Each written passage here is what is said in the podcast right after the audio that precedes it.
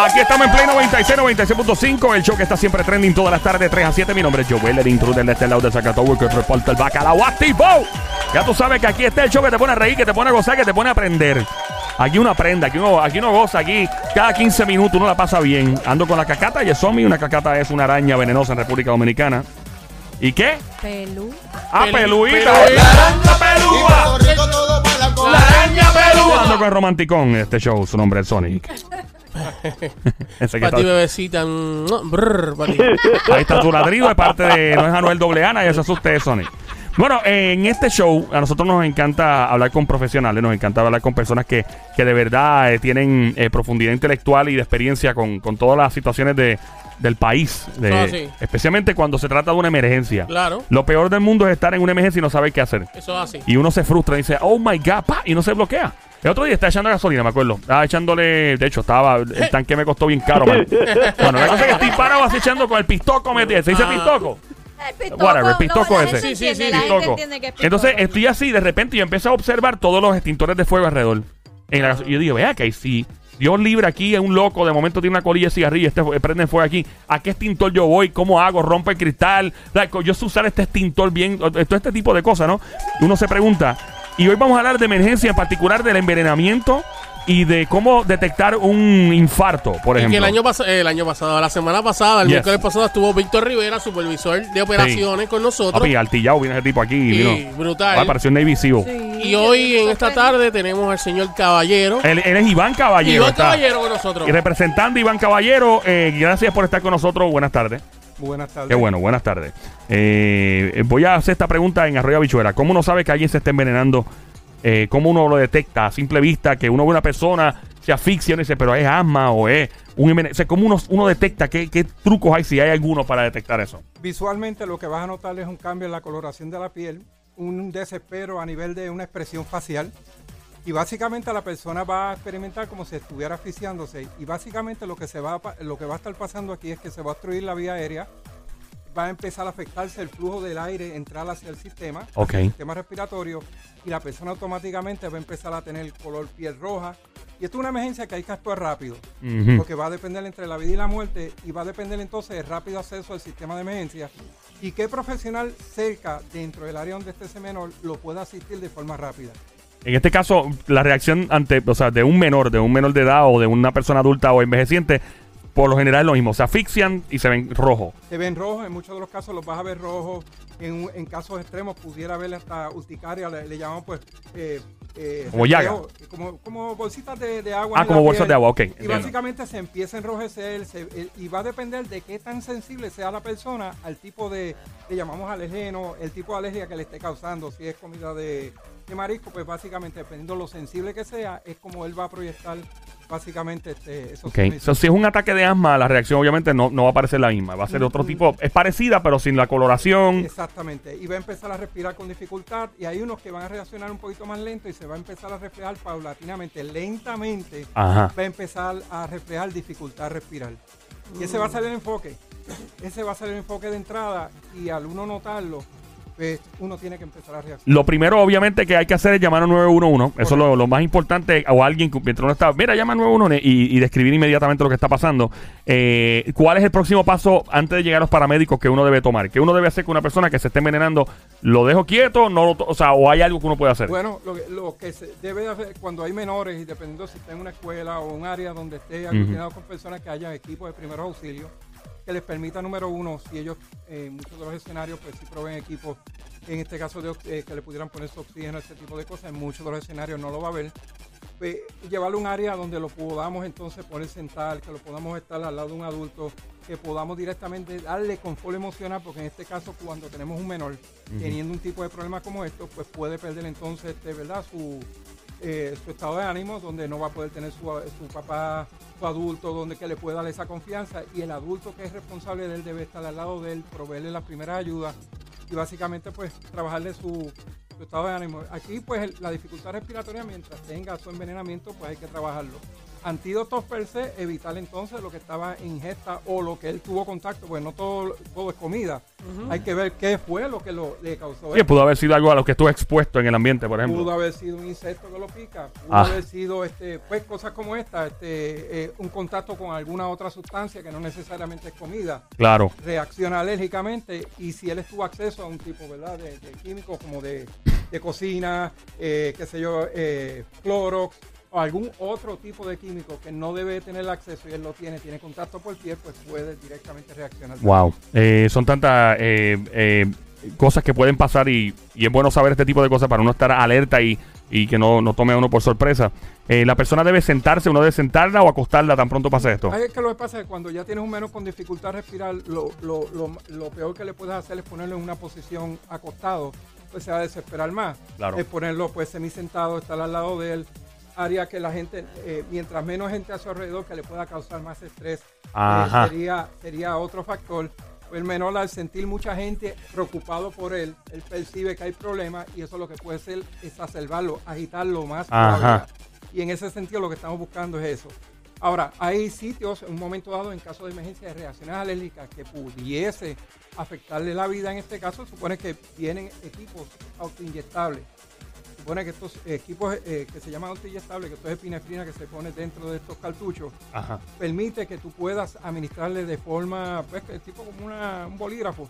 Lo pegas contra la piel y básicamente le tira la epinefrina y eso puede ayudarlo a contrarrestar cuando son dificultades respiratorias bien, eh, bien Y este esta sustancia de, de estar disponible le puede aplicar a cualquier persona que tenga un envenenamiento sin ningún tipo de riesgo. En este caso, que refleje este tipo de. eh, puede tener reacción alérgica que comprometa su aspecto respiratorio. Ve- me- vas viendo que voy bien insistente en la parte respiratoria, porque cuando ya tenemos una reacción alérgica como esta que afecta el sistema respiratorio, no es bueno lo que está pasando dentro de su organismo y el sistema está tratando de pelear contra, contra Sí, eso. La misión principal es que la persona pueda respirar. Punto. O Exactamente. sea, ese, es- ese es lo, lo- lo más Y importante. creo Y lo- que toca. Ah, sí.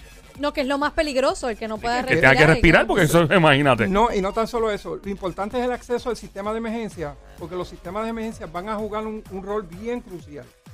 Y al ser tan y tan crucial es que se activa el sistema de emergencias médicas y lo que esperamos dentro de esa respuesta es que esos recursos lleguen lo antes posible. Pues ellos tienen todos los elementos para empezar a darle un soporte avanzado de vida y tratar entonces de atacar el problema usando este mismo, eh, este mismo eh, bolígrafo autoinyectable que nos va a permitir directamente tratar de salvarle la vida y ellos darle su terapia de oxígeno y tratar de resolver en caso de que esta persona avance y no lo podamos controlar a tiempo, ellos pueden manejar esto de forma avanzada y de correr rápido hacia la facilidad apropiada. Aquí estamos en juqueo, en el show siempre trending en Play 96, 96.5. Joel, el intruder, está ahí con Iván de Quintero Group. Eh, estos son una compañía especializada, obviamente, en el manejo de, emergencias médicas, de paramédicos y, de rescate. Eh, eh, otra de las cosas, usted estaba hablando de el asunto de no eh, crear algún tipo de ansiedad al paciente. Eh, los niños, por lo, por, lo, por lo general, cuando uno ve un niño que está en aprieto, lo que uno se le ocurre es hacerlo reír, es ponerlo, ponerlo chilling, como que mira, pa- o sea, tampoco se, se le debe hacer reír porque eso puede causar también algún tipo de reacción a nivel respiratorio, supongo, porque cuando tú tienes una carcajada, a mí me ha pasado, me da una carcajada y me da como que empezar un punto que tú te asfixias y te da un- una carraspera, como decimos en buen boricua. También se, se debe ser un, un- una- un ambiente neutral que uno mantenga con el niño. Bueno, mientras, eh, mientras los le- elementos que estén en su alrededor, que es lo que causa estrés, Sí. eh, ese ambiente esté controlado, pues él va a sentir más confort y él dejarse llevar de la persona que le está da- dando la ayuda emocional, que esto es la parte más importante, de buscar la forma de cómo poderlo controlar dentro de la crisis, en lo que esa ayuda ah, en- deseada está al lado de él. No tan solo cuando el profesional de la salud se le acerca, también él tiene que hacer otro tipo de abordaje hacia la persona, de buscar la forma de en corto tiempo ganarle la confianza al menor, pero al mismo tiempo lograr de, de- de- de minimizar el impacto de su condición. Wow. Y esto, esto es, es- es una ciencia. Ya, pues, sí, no, hay muchas cosas. parece que usted, la gente no entiende y yo, yo me gusta exponer este tipo de cosas en el aire porque muchas veces vemos a empleados que, gente que trabaja en emergencias médicas y pensamos que, ah, papi, eso es lo que están es para poner una curita. Y yo, ¿tú eres loco? O sea, eh, o, o ven a alguien que, o sea, no, no entiende la importancia, ¿verdad? De, de, de lo, lo hablamos el otro día con, ¿cómo se llamaba el amigo? Con que, Víctor con Rivera. Víctor, con Víctor, cuando hablamos de que la gente se pone media potrona en la calle, cuando ven una ambulancia, ¡ah! No voy a dejar pasar. Brother, o sea, eh, eh, estamos hablando de este tipo de cosas. Esos detallitos que parecen bobos, ínfimos y pequeños, son los que pueden eh, tener un impacto en la vida de alguien y, y poder hacer un familiar tuyo. ¿Tú te imaginas tú andar eh, tú que estás escuchando, tú estás en la autopista, por ejemplo, y no dejar pasar una ambulancia y después enterarte que era un familiar tuyo y que no llegó a tiempo. Wow. ¿Y qué ha Mano, pasado? ¿Qué ha pasado? ¿Y Ha qué pasado, ¿no? pasado?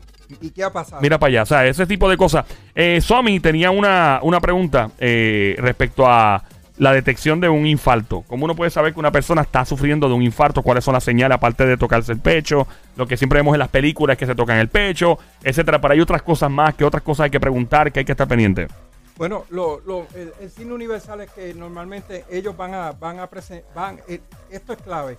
Ellos van a, eh, te van a dejar saber. Al principio hay una generación que aguanta, eh, se trata de quedar callado, pero empieza a tener disconfort, empieza a tener problemas de... eh, Estómago. de ah, sí, eh, problemas de indigestión. Y de momento una indigestión y me quejo de la indigestión porque no sabemos, ¿verdad?, cuál es el problema. Y el corazón es complejo en el sentido en dónde se ubica pero eh, nosotros siempre que miramos el corazón lo miramos de frente y pensamos que el corazón so- todo es hacia el frente, pero Claro. el corazón también va hacia abajo. ¿Hacia abajo? Y tiene contacto con órganos del abdomen también. Claro. Y a veces pues la manifestación nos va a decir mucho. Siempre el dolor de pecho va a estar presente y siempre la persona lo va a describir. Ahora, ¿cómo lo describe? Es la pregunta. Claro. La ¿Cómo lo describe? Pues mira, en muchos de los casos, además de su ansiedad, de su dolor, porque mientras más incrementa, es tan tapado las arterias que tiene el corazón y basado acá, qué tan tapado está la arteria, es la presentación de sus signos, eh, de sus signos y síntomas.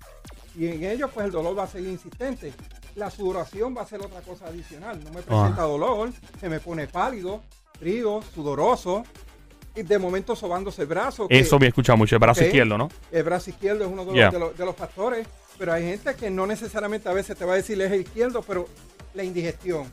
Recientemente tuvo un colega Sí. que su hermana también tuvo un, un infarto que no es normal en ella, Wow. una muchacha fuerte y saludable, pero lo que presentaba era primero la indigestión, Indigestión. era más, el dolor era más fuerte o representaba en sus síntomas más, eh, era lo más relevante, pero también venía acompañado del dolor de pecho. La pregunta era, ¿qué yo atendía primero? Claro. ¿Eh? Sí, exacto. ¿Cuál de las dos? Ya, ¿Cuál de las dos disyuntiva ahí. ¿Qué- ¿Y cuál de las dos? Y siempre nosotros nos vamos a ir al escenario peor. Claro. El peor es tu bomba. Eh, eh, y, y cuando Corazón. digo bomba es el corazón. Claro. Y en eso, pues, el, el sistema de emergencias médicas tiene que reconocerlo, llegar rápido. Y el trabajo de emergencias médicas es tan pronto llega, tiene que identificar si el paciente es, de- es dolor de pecho y cualifica para ir a la sala apropiada. Nosotros le llamamos pacientes que son STEMI.